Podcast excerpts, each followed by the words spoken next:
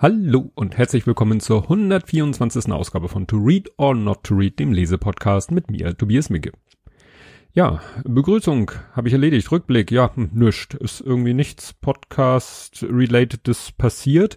Ähm, äh, zu Podimo habe ich mich geäußert im Blathering sogar in zwei Folgen, weil ich das erst so ein bisschen unterschätzt habe, die ganze Angelegenheit. Aber wie gesagt, das hört ihr im Blathering, beziehungsweise, ja, es gibt eine Kuration bei FÜD von Schasen. Da äh, findet man auch noch viele, viele andere interessante Podcasts, die sich mit diesem Thema beschäftigen. Aber das will ich hier jetzt nicht weiter ausbreiten. Deshalb kommen wir auch gleich zum Buch. Das Buch hat den Titel Von Anfang an Europa, die Geschichte unseres Kontinents, ist erschienen im Oktober 2019 und ist geschrieben von Matthias von Hellfeld. Ja, ich habe da einfach mich wieder bedient an irgendeiner äh, Personenbeschreibung. Geboren 54, Studium Geschichte, Sozialwissenschaften, Pädagogik, ist Historiker und Journalist. Zahlreiche Arbeiten für Film, Funk und Fernsehen. Das finde ich so witzig. Film, Funk und Fernsehen sagt man heute eigentlich auch nicht mehr. Seit Mai 2016 Redakteur des Geschichtsformat Eine Stunde History ne, bei Deutschlandfunk Nova. Den habe ich auch abonniert, den Podcast. Begleitend zur Sendung produziert er mit Holger Klein das wöchentliche Podcast-Format Vrind, Geschichtsunterricht. Höre ich auch immer sehr gerne.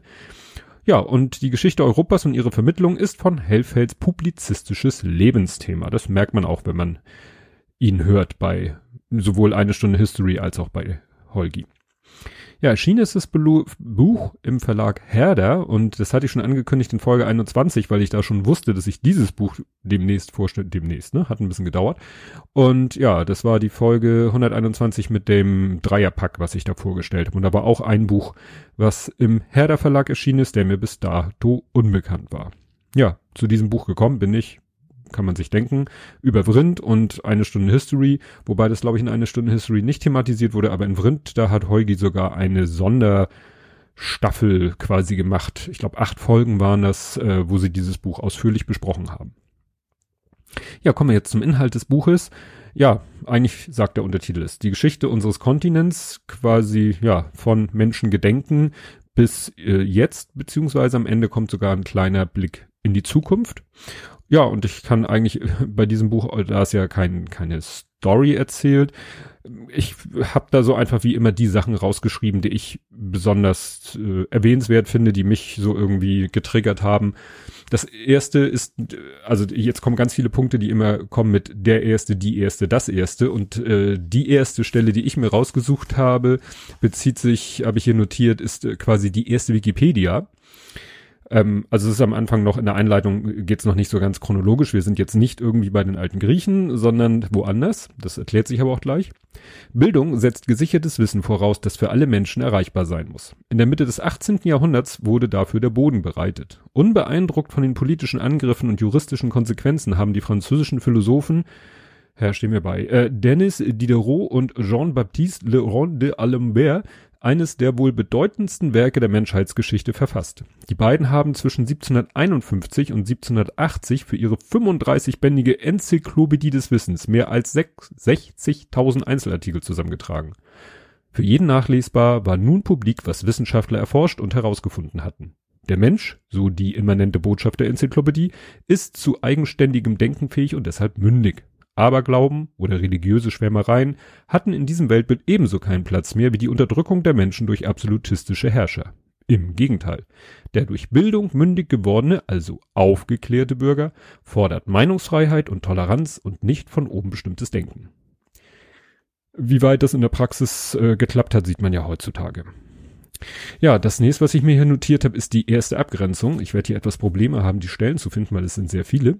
Also, die erste Abgrenzung.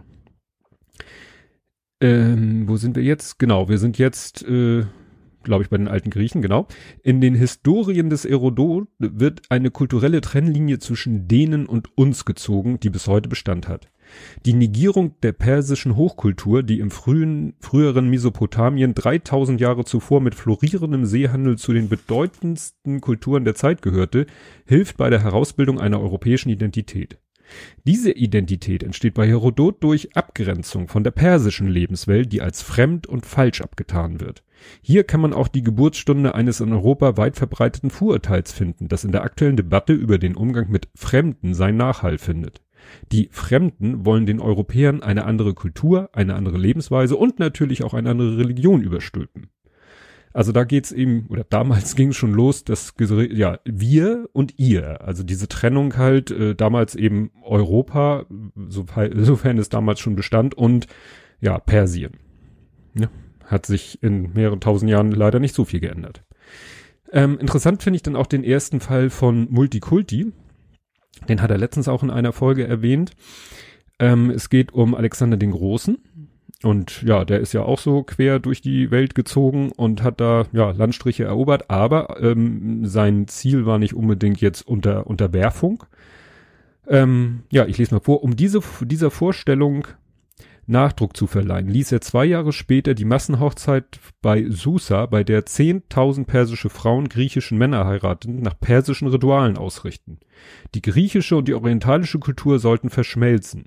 Mit den Eroberungen Alexanders begann einerseits eine Hellenisierung des Morgenlandes, ne, also witzig, ne? Nicht Islamisierung des Abendlandes, sondern Hellenisierung des Morgenlandes, aber gleichzeitig wurde auch die griechische Welt von den Einflüssen des Orients durchdrungen.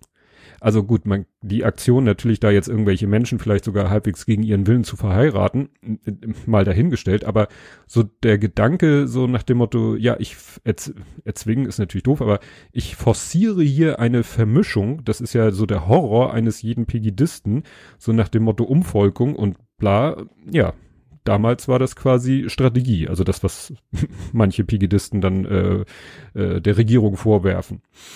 Aber gab es eben damals schon. Ja, dann ähm, auch oft von ihm im Podcast erwähnt. Im Jahr 533 gab es das erste Gesetzbuch, also das erste, was man so Gesetzbuch nennen könnte.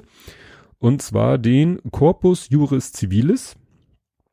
Wie stark die Rechtsnormen der Justinianischen Gesetzessammlung bis heute die europäische Rechtsprechung beeinflussen, zeigt sich an den auf antikes Recht zurück, zurückgehenden Prinzipien, dass Verträge zu halten sind, Pacta sunt servanda, und dass der Kläger die Beweislast hat und der Beklagte schweigen und lügen darf.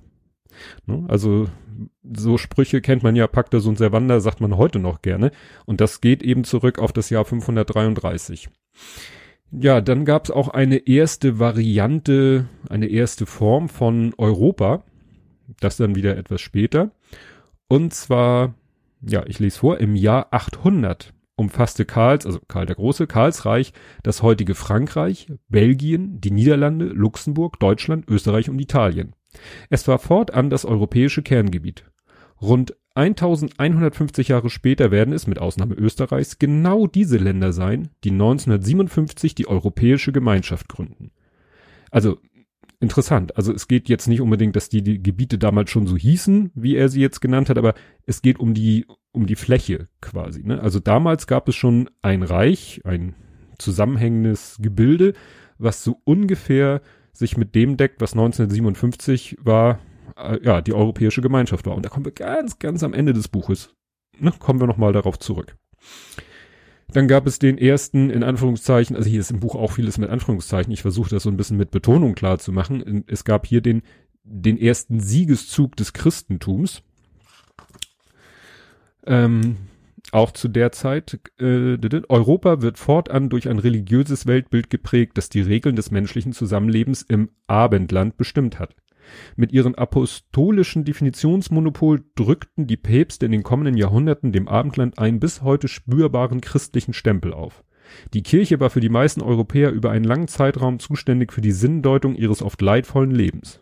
Der Mensch, so lautete das Credo, soll auf Erden den ihm zugewiesenen Platz nicht verlassen, weil er für eventuelle Ungerechtigkeiten im Diesseits, im Jenseits reichlich entschädigt werden würde.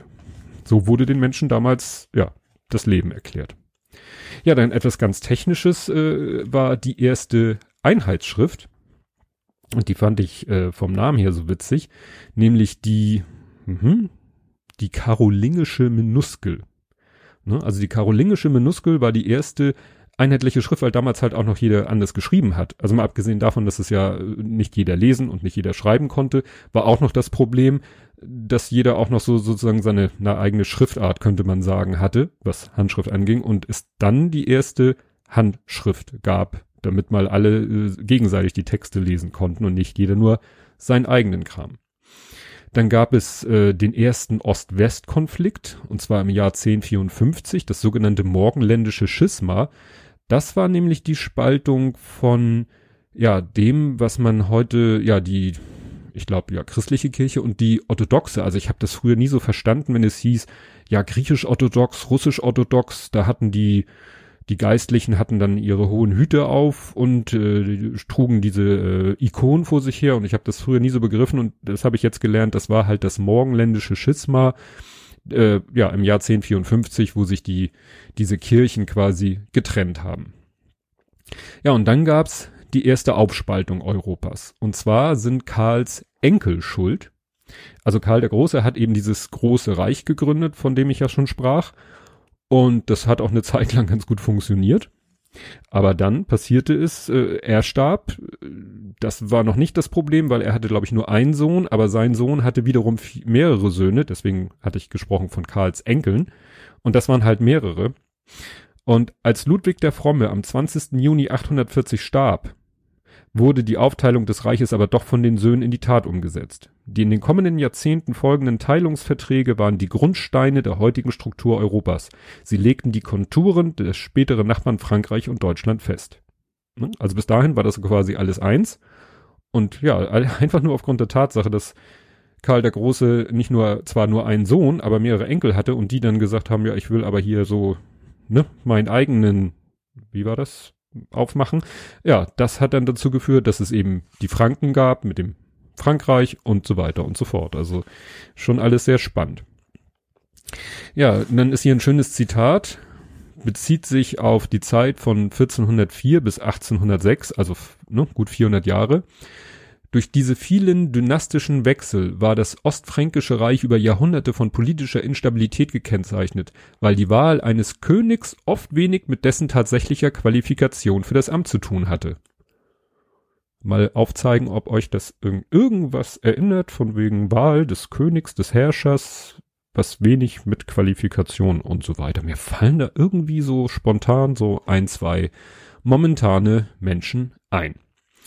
Ja, dann geht's natürlich auch schon sehr früh um den Unterschied von Frankreich und Deutschland, der hier dann auch besprochen wird. Während die zentralistisch organisierten Franzosen ihre Identität schon immer mit dem Staat verbunden haben, identifizieren sich die Deutschen eher mit ihrer Region. Kernstück des französischen Nationalstolzes sind die Erinnerung an den Sturm auf die Bastille, die Marseillaise und die Tricolore. Die Erstürmung der Bastille und der Marsch der Arbeiter verkörpern den Mut und die Entschlossenheit, die die Franzosen 1789 am Beginn ihrer Revolution an den Tag gelegt haben. Diese Revolution war die nachhaltigste, die bis dahin auf dem europäischen Kontinent stattgefunden hatte. Ja, das ist halt der große Unterschied zwischen Frankreich und Deutschland. Ne? Die haben so ihren ja, ihr so Gesamtkonzept, äh, ne, sehr zentralistisch und wir Deutschen äh, sind ja vor noch gar nicht so langer Zeit entstanden oder Deutschland ist vor gar nicht so langer Zeit entstanden aus so einem Flickenteppich und da kommen wir nachher auch nochmal zu einer spannenden Geschichte. Ähm, ja, ist, wir sind dann schon, Moment, ich muss jetzt hier in meinen Notizen gucken. Da war ich, da war, ach so, ja, was mich dann so ein bisschen äh, fast schon verwundert hat, es kommt dann ein Kapitel, wo, wo es um Jesus geht. Also da wird quasi einmal so im, im Schnelldurchgang die, die Lebensgeschichte von Jesus erzählt. Und zwar so, als wäre sie Fakt. Ich meine, dass da die, also dass es jemanden gab, der so zu der Zeit lebte, aber das nehme ich jetzt mal so hin. Ähm, aber interessant kommt dann hier, es geht dann hier um ne, das, äh, um das Todesurteil und so. Das Urteil wurde nach der damals gängigen Rechtslage von römischen Beamten durch Aufhängen an ein Holzkreuz vollstreckt. Mit dem Tod des Predigers aus Nazareth kam ein Vorurteil in die Welt, das sich mehr als 2000 Jahre hielt und die wohl erschreckendste Wurzel des europäischen Kontinents ist, die Judenfeindschaft. Sie hat sich scheinbar tief im kollektiven Bewusstsein eingebrannt und zeigt sich auch im 21. Jahrhundert immer wieder. Aufgrund dieses Vorurteils sind Juden jahrhundertelang in Pogromen, Grüße an Jörg Schaar, Verfolgungen nach religiös, regelrechten Hetzjagden umgebracht worden. Der Antisemitismus, Entschuldigung, der Antisemitismus, der den christlichen Antijudaismus noch steigern sollte, führte im 20. Jahrhundert schließlich zum Holocaust und forderte Millionen von Opfern. Ne? Also da, deswegen ging er halt darauf ein, auf, äh, sage ich mal, das Leben und Sterben Jesus Christus, ähm, ja, dass das so die Keimzelle war und ja, leider immer noch ist interessant halt, ähm, ja, wenn man vielleicht, wenn vielleicht Menschen auf der einen, auf der einen Seite komplette Atheisten sind und auf der anderen Seite dann Antisemiten, weil das äh, ja eine ja auch mit dem anderen zusammenhängt. Also wie gesagt, wenn man diese, diese Begründung hängt ja mit was äh, sehr religiösen zusammen. Ja, dann geht's um die Kreuzzüge. Und die Kreuzzüge führen zum ersten Mal auch wieder ja zu so einem Gedanken von Europa, weil die einzelnen Nationen, die damals noch kein großartiges Zusammenhaltsgefühl halt hatten, weil die sich verbünden, um halt gemeinsam dann in die Kreuzzüge zu ziehen. Ähm, 1579 sind wir jetzt schon, da gründet Wilhelm von Oranien die Utrechter Union und äh, Oranien klingt ja irgendwie nach Oranje und das, äh, da liegt man auch gar nicht so verkehrt, weil äh, das war die Keimzelle der Republik der Vereinigten Niederlande, die aus dem kalvinistisch geprägten Provinzen im Norden bestand und in etwa der, den heutigen Niederlanden entsprach. Aus den katholischen Provinzen im Süden bildeten sich später die heutigen Staaten Belgien und Luxemburg heraus. Ne? Also da sieht man, äh, da erst bildeten sich die Staaten, von denen hier vor vielen, vielen Seiten gesprochen wurde. Also da war ja die Rede von Luxemburg, es gab's, das hat sich da erst gebildet. Und auch diese Auftrennung, also die, die Niederlande waren halt eigentlich auch mal was Größeres, was dann eben auch sich aus, wie so oft religiösen Gründen, aufgespalten hat in, ja, das, was heute Niederlande ist und etwas, was heute Belgien und Luxemburg ist. Ja, und dann kommen auch öfter in diesem Buch so dieses Gefühl, History repeating, also Geschichte wiederholt sich, manchmal oder meistens ja aus unerfreulichen Gründen. Die Schlachten zwischen den französischen Christen am Ende des 16. Jahrhunderts und den bald folgenden Jahrzehnten der Religionskriege in Deutschland, ne, 30-jähriger Krieg, erinnern an den Konflikt zwischen rivalisierenden Glaubensrichtungen im Islam. Schiiten und Sunniten sind Muslime, aber in einigen theologischen Fragen sehr unterschiedlicher Meinung. Der Konflikt zwischen ihnen wird mit gleicher Härte ausgetragen wie die Glaubens Glaubenskämpfe unter den Christen in der frühen Neuzeit. Im 16. Jahrhundert begannen die ersten noch erfolglosen Versuchen, einen friedlichen Ausgleich zwischen den Religionen herzustellen und ein geregeltes Miteinander zu organisieren. Ja, also diese, das habe ich schon öfter nicht nur von ihm gehört, diese, diese Vergleiche, so, ja, Europa und die, ja, Glaubenskriege innerhalb Europas, das, da wird gerne mal ein Vergleich angestellt zu den Glaubenskriegen eben, ne, ist ja jetzt gerade wieder aktuell, Irak, Iran, Saudi-Arabien und so und Schiiten, Sunniten und ja. Und solange da in dem Bereich kein Frieden ist, sehe ich eben auch äh, für, für äh, keine, ja, keine Lösung im größeren Kontext. Da kommt er später dann auch nochmal drauf. Ja, ab Seite 182 beginnt quasi ein Buch im Buch. Weil ich hatte hier in Folge 91 schon mal von ihm das Buch vorgestellt, das lange 19. Jahrhundert. Und ja, dieses, diese Phase, die in dem Buch beschrieben wird, beginnt quasi auf Seite 182, aber es ist natürlich anders. Also es ist jetzt nicht so, dass sich da eins zu eins der Text wiederholt, sondern es ist halt, ja, es geht wieder um die Zeit, ähm, ja, äh, nach der französischen Revolution bis Beginn des Ersten Weltkriegs. Das wiederholt sich natürlich ein bisschen. Es war ja, ist ja nun mal die Geschichte aus der Zeit, aber es ist trotzdem anders. Ja, es geht dann in dem Buch ich überspringe jetzt mal, also, ne, weil das kennen wir ja schon aus dem anderen Buch. Es geht dann um die Zeit vor dem Ersten Weltkrieg, deswegen überspringe ich jetzt auch viele Seiten. Und zwar, genau, ziemlich genau 14 Jahre vor Beginn des Ersten Weltkriegs war mit dieser Rede das Ende der Diplomatie und der Anfang des militärischen Säbelrassens eingeläutet. Mehr und mehr wurde aus dem Kaiserreich eine preußische Militärmonarchie. Der Kaiser benahm sich wie ein Oberbefehlshaber, der in prächtiger Uniform und mit militärischem Gehabe die Geschicke seiner Untertanen lenkte. Der Soldat war nun das Maß aller Dinge, der Militärdienst wurde zur Schule der Nation und wer beruflich weiterkommen wollte, musste eine soldatische Karriere nachweisen. Also das ganze Land wurde so auf Militarismus getrimmt. Da habe ich noch mehr. Dem Menschen war in den Jahren zwischen 1870 und 1914 das Gespür dafür verloren gegangen, wie wertvoll Frieden und wie wenig erstrebenswert ein Krieg ist. Die Generation, die aktiv am letzten Krieg beteiligt war, war verstorben. Die nachwachsenden Generationen kannten nur Frieden und sahen den Gefahren eines Krieges mutig und siegessicher entgegen.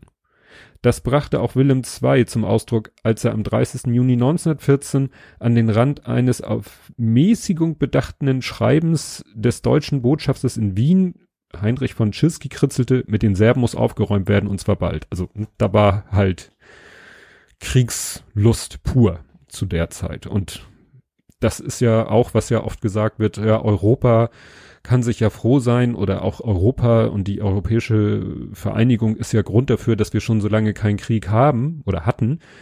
aber es lässt halt Sorge, dass manche, weil wir so lange keinen Krieg hatten und die letzten, die den Krieg erlebt haben, sterben, dass dann irgendwie, ja, Leuten nicht mehr so bewusst ist, wie schrecklich Krieg ist und deshalb auch kein Problem haben, wieder Krieg, ja, haben zu wollen. Ja, was hier dann auch erwähnt wird, ist der Ex-Tag der deutschen Einheit es wissen ja, die Älteren werden sich erinnern, der Tag der deutschen Einheit war ja nicht immer der 3. Oktober. Ist ja noch nicht so lange her, dass wir den hatten und dann waren ja auch Diskussionen, ob denn dieses Datum so gut gewählt ist für den Tag der deutschen Einheit. Aber früher war der Tag der deutschen Einheit ein anderes Datum. Und äh, wieso, weshalb, warum steht hier auch. Im Juni 1953 protestierten tausende DDR-Bürger gegen die Erhöhung von Arbeitsnormen, die zuvor bei einer Parteikonferenz der Sozialistischen Einheitspartei Deutschlands im Rahmen des planmäßigen Aufbaus des Sozialismus verkündet worden waren. Innerhalb weniger Tage griffen die Proteste auf 167 von 217 Landkreisen über und führten schließlich zum Einsatz sowjetischer Panzer, die nach wenigen Tagen den Aufstand beendeten. 75 Menschen verloren ihr Leben. Der Westen intervenierte während des Aufstands vom 17. Juni 1953 nicht. No? Das ist eben, das war sozusagen der erste Versuch der Bevölkerung der DDR, äh, ja, sich gegen das, äh, die Regierung aufzulehnen und wurde damals halt weder vom Westen unterstützt, also was heißt weder, wurde nicht vom Westen unterstützt, der Aufstand, und vom Osten vom, ja, Paktbruder niedergeschlagen. Und deswegen war der Tag der 17. Juni, so mein ganzes Jugendleben lang, war der Tag der deutschen Einheit. Ne? Und das weiß man heute vielleicht als, in Anführungszeichen, junger Mensch nicht, weil man vielleicht mit dem 3. Oktober als Tag der deutschen Einheit aufgewachsen ist. Aber es war früher der 17. Juni, ich weiß das deshalb auch so genau, weil an dem Tag ein guter Freund von mir ähm, Geburtstag hat, zusammen mit seiner Mutter. Und der hatte immer am Feiertag Geburtstag. Oder die beiden. Ja, ähm, dann habe ich hier stehen, die Deutschen, auch wieder so in Anführungszeichen, werden aus Hass geboren. Klingt jetzt natürlich sehr provokativ. Äh, schauen wir doch mal nach, warum ich mir das so aufgeschrieben habe. Es ist so, dass ich sehr lange gebraucht habe, dieses Buch zu lesen und deshalb auch nicht mehr so genau weiß, wieso, weshalb ich mir solche Notizen gemacht habe. Das änderte sich erst, als 1813 mit den Befreiungskriegen gegen Napoleon und Frankreich ein Ziel erkennbar wurde. In der Konfrontation mit Frankreich lag die Geburtsstunde eines nationalen Gemeinsamkeitsgefühl der Deutschen. Für Johann Gottlieb Fichte waren die Deutschen das unverfälschte Volk, das gegen die militärische wie kulturelle Unterjochung Jochung durch Frankreich um seine Freiheit und Identität kämpft. Was immer diese Identität auch sein mochte, sie definierte sich als Gegenwehr zur Herrschaft der Franzosen. Ne? Also das war sozusagen die die Keimwurzel des äh, ja des Deutschfühlens, ne, weil da bis zu dem Zeitpunkt war Deutschland halt so ein Flickenteppich aus mehreren Regionen, die mit so zwar einer gemeinsamen Sprache, aber auch so ja unterschiedlichen Kulturen vielleicht noch äh, behaftet waren, aber die sich dann gesagt haben, so jetzt müssen wir uns mal hier zusammenraufen und uns als ein Volk in Anführungszeichen betrachten, um gegen Frankreich anzustinken. Ja, ähm, wieder History Repeating, äh, schwierige Wahlergebnisse und zwar ist es die Wahl gewesen zur Deutschen Nationalversammlung. Die Wahl zu einer Deutschen Nationalversammlung fand am 18. Mai 1848 statt. Das Ergebnis war nicht eindeutig. Die Linken bekamen etwas mehr als 32 Prozent, die Rechten erreichten 36,4 und die Fraktionslosen knapp 31 Prozent. Mehrheiten waren mit diesem Ergebnis schwer zu organisieren, Koalitionen scheiterten an politischen Gegensätzen und der fehlende Parlament und der fehlenden parlamentarischen Erfahrung der Abgeordneten. Und das sehen wir ja jetzt auch. Hier wird jetzt gesprochen von Rechten und Linken. Ich weiß nicht, in wie viel Parteien sich das damals aufgliederte, aber so ähnlich haben wir das ja zum Beispiel jetzt in Thüringen. Wir haben Rechte und Linke, wobei das manchmal nicht ganz so sauber ja voneinander zu trennen ist aber keine Gruppierung, die so halbwegs äh, miteinander können, hat genug Stimmen, um ja eine, eine Regierungsmehrheit zu bilden. Aber ne, History repeating. Dann taucht hier einmal auf der Begriff ein Platz an der Sonne. Und der ist eigentlich negativ konnotiert. Das war nämlich so das Bestreben der Deutschen vor dem Ersten Weltkrieg kam, glaube ich, dieser, dieser Ausspruch auf, so, so nach dem Motto, ja, wir Deutschen, das, äh, ne, dieses neue Deutschland, was sich da gegründet hat, also wir wollen jetzt auch mal ein Platt an der Sonne, also wir wollen auch mal unser Recht, unser vermeintliches Recht bekommen. Und ich äh, dachte so, irgendwie, äh, ich kenne den Spruch, ein Platz an der Sonne eigentlich sehr, sag ich mal, ponut, positiv, positiv konnotiert. Man sollte die Wörter getrennt lassen. Und zwar äh, gab's, gibt es ja heute noch die ARD Fernsehlotterie. Und zu meiner Kindheit und Jugend hatten die den Werbespruch, ein Platz an der Sonne. Und das hat man damals natürlich gedacht, ja, die Menschen, was ist ich, die Teilnehmer an der Lotterie hoffen auf einen Platz an der Sonne. Dann wurde ja mit den Lotterieeinnahmen wurden ja auch Projekte für Benachteiligte, ich glaube auch für viele behinderte Menschen gefördert. Und das verband man immer mit ein Platz an der Sonne. Irgendwann haben sie diesen Slogan aufgegeben. Ich wüsste nicht wegen eines Shitstorms oder so, sondern einfach so, weil es mal Zeit war. Aber dass dieser Spruch ein Platz an der Sonne eigentlich so negativ konnotiert ist, war mir nicht bekannt. Und das, wo ja heutzutage äh, gerade in den sozialen Medien sehr viel Wortglauberei betrieben wird. Ich habe aber noch nicht gesehen, dass da jemand den Spruch ein Platz an der Sonne benutzt hätte. Ja, nach dem Krieg ähm, kommt dann ja der erste, die erste Form von europäischer Einheit. Da überspringen wir mal wieder ein bisschen was. Wir überspringen noch mehr und da. Die europäische Einheit ne, Ende, nach dem Zweiten Weltkrieg. Europa lag in Trümmern, die Menschen waren demoralisiert, die Infrastruktur zerstört und die Idee der großen Nationalstaaten gründlich desavouiert. Da mutet es merkwürdig an, dass ausgerechnet der britische Kriegsveteran Winston Churchill im September 1946 in Zürich eine Rede hielt, die als Initialzündung für einen europäischen Einigungsprozess gelten kann. Europa sagte der gerade erst abgewählte ehemalige britische Premierminister, sei der Ursprung von Kultur, Kunst, Philosophie und Wissenschaften und dieser wunderbare Kontinent müsse unter der Partnerschaft von Frankreich und Deutschland wieder aufgebaut werden. Sein Biograf, der langjährige England-Korrespondent Thomas Kieslinger, stellt die Frage, ob der Vater der europäischen Einigung nicht Churchill sei, der den erstaunten Studenten in Zürich erklärte, wir müssen eine Art Vereinigte Staaten von Europa errichten. Großbritannien werde das neue Europa als Freund, nicht aber als Mitglied begleiten, sagte er geradezu visionär einen kurzen Augenblick später. Das ist natürlich in Blick auf die derzeitige Situation doch wirklich so, dachte ich so, wow. Also Churchill hat damals gesagt, Europa, vereinigtes Europa, ja gerne, aber ohne uns. Tja, wird wohl demnächst wieder so sein. Ähm, ja, äh, noch wieder History Repeating zum 30. Male.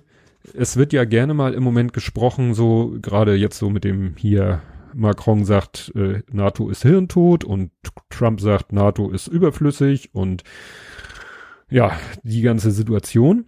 Und dann kann man sich das hier so richtig auf der Zunge zergehen lassen.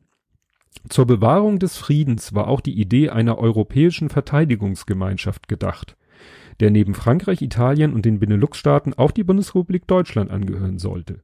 Dieser zweite Versuch, eine über den Nation stehende Institution zu schaffen, scheiterte aber 1952 am Veto des französischen Parlaments, das nicht nur eine deutsche Wiederbewaffnung am, im Rahmen der EVG, sondern auch den Kontrollverlust über die eigene Armee fürchtete. Also 1952 stand schon mal die Idee im Raum, ja, quasi einer europäischen Armee. History repeating. Ja, der Kreis schließt sich.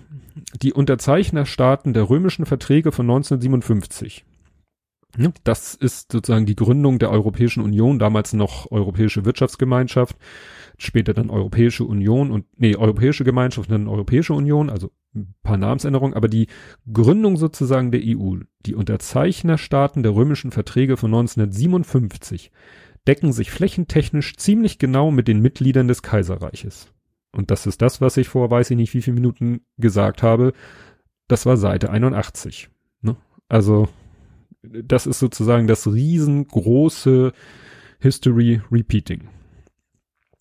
Ja, und dann kommt was Spannendes. Dann kommt nämlich ein Rückblick, ähm, quasi äh, ein, ein Rückblick in Anführungszeichen in die Zukunft, nämlich er stellt sich hin und sagt, so, wir haben jetzt das Jahr 2057. Warum 2057? Ja, weil wir 1957 äh, die römischen Verträge wurden unterschrieben, die EU, damals anders genannt, wurde gegründet.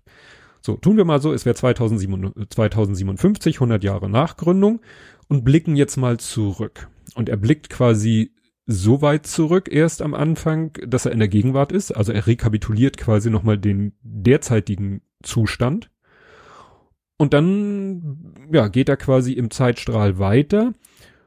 Und ja, und dann wird's natürlich äh, Utopie, Dystopie? Nee, ich würde eher sagen Utopie. Interessant ist, er geht erstmal davon aus, die Probleme im Mittleren und Nahen Osten werden gelöst. Nicht durch Krieg, durch Diplomatie.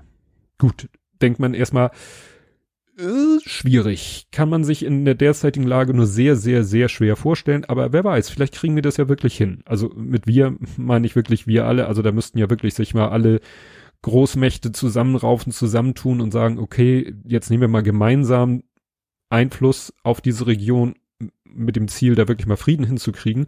Auch natürlich ähm, gehört dazu auch in Afrika, da nicht unbedingt geht es nicht so sehr um Frieden, aber vielleicht um wirtschaftlichen Aufbau. Also dass man diese beiden Problembereiche irgendwie gemanagt kriegt. Wie gesagt, nicht durch Waffeneinsatz Kriegs, äh, in Krieg ziehen oder so, sondern durch Diplomatie oder Wirtschaftshilfe und oder. Ja, und dann könnte ja etwas entstehen, also dann hätte man ja diese Probleme gelöst, die so viele Nebeneffekte haben die Auswirkungen haben auf Europa. Und dann hätte man vielleicht in Europa mal endlich die Zeit, die Muße und die Ruhe und auch die Möglichkeit, das zu schaffen. Ähm, also ich habe die Idee zuerst gehört, auch bei Verindt, da war Ulrike Gero zu Gast und hat dann die Idee geschildert von einer Republik Europa. Also dass man etwas bildet, was sich Republik nennt, wo dann die Regionen, wovon ja auch schon die Rede war, mehr man auf Region abzielt. Also ich, wenn ich mich recht erinnere, würde die dann so aus 70 Regionen bestehen. Also die Staaten, die an dieser Republik Europa teilnehmen, würden so ein bisschen ihre Nationalstaatsform aufgeben. Man würde auf die nächst tiefere Organisationsstruktur, also die Regionen runtergehen. Das wären wahrscheinlich in Deutschland dann die Bundesländer. Was dann mit Frankreich wäre, ob man da auf die Arrondements oder wie sie heißen, sich beziehen würde, weiß ich nicht. Aber das ist so der Gedanke. Und nur das, äh, was er dann auch sieht, das kann man nicht komplett mit der gesamten jetzigen EU machen, das würde nicht hinhauen. Dafür sind einfach momentan zu große Interessenskonflikte zwischen, ja, eigentlich, so sieht er das, zwei Gruppen der Mitglieder der EU. Und deshalb würde erstmal die Republik Europa gegründet werden aus den Gründungsstaaten plus Österreich. Und wir erinnern uns, Österreich war damals beim Kaiserreich auch dabei. Und dieses, diese, ja, Länder, Staaten würden quasi eine High-End-EU bilden. Also eine EU, wo das mal wirklich zu Ende geführt wird, wovon immer, ja, geredet wird, was, also gemeinsame Finanzpolitik, gemeinsame Steuerpolitik, gemeinsames Sozialversicherungssystem etc. pp. So. Und dann hätten wir da wirklich eine EU in Vollendung, deswegen, und das wäre die Republik Europa, aber innerhalb der äh, klassischen Native EU. Das heißt, die Länder, die nicht an dieser High-End-EU machen, die machen halt die EU weiter so, wie sie jetzt ist. Wird dann sehr ausführlich geschildert. Geht dann auch noch so um, dass es vielleicht äh, zwei Arten von Euro gibt. Es wird ja gerne auch dann geredet von dem einem Europa der zwei Geschwindigkeiten. Also das wird hier einfach mal so durchgedacht. Und wenn man sich das so anhört, natürlich schildert er das so, dass man sagt, ja, wäre wahrscheinlich nicht schlecht. Ob's machbar ist, werden wir sehen. Es ist ja eigentlich äh, ein Blick in die Zukunft. Und ganz zum Schluss geht es dann bei diesem Thema darum, wie dann ein Land, was sozusagen zur EU, aber nicht zur High-End, also zur Republik Europa gehört, wie das sagen könnte, ach, wir wollen jetzt Mitglied werden in der High-End-EU, was ja damit verbunden wäre, so ein bisschen seiner Identität schon aufzugeben und sich der, ja, dieser Republik zu unterwerfen klingt schon wieder so negativ, aber da hat er nämlich etwas geschrieben, wo ich denke, so ja, das wäre mal wirklich, hätte man sich mal beim Brexit überlegen sollen, weil er schreibt hier, der Antrag auf einen Beitritt, also ne, von einem Normal äh, Oldschool EU zu äh, Republik Europa, der Antrag auf einen Beitritt kann nur mit einer Zweidrittelzustimmung der Bevölkerung bei einer Wahlbeteiligung von mehr als 60 Prozent erfolgen. Geringere Zustimmungsraten oder Wahlbeteiligung schließen einen Beitritt aus. Ein erneuter Versuch kann alle fünf Jahre erfolgen.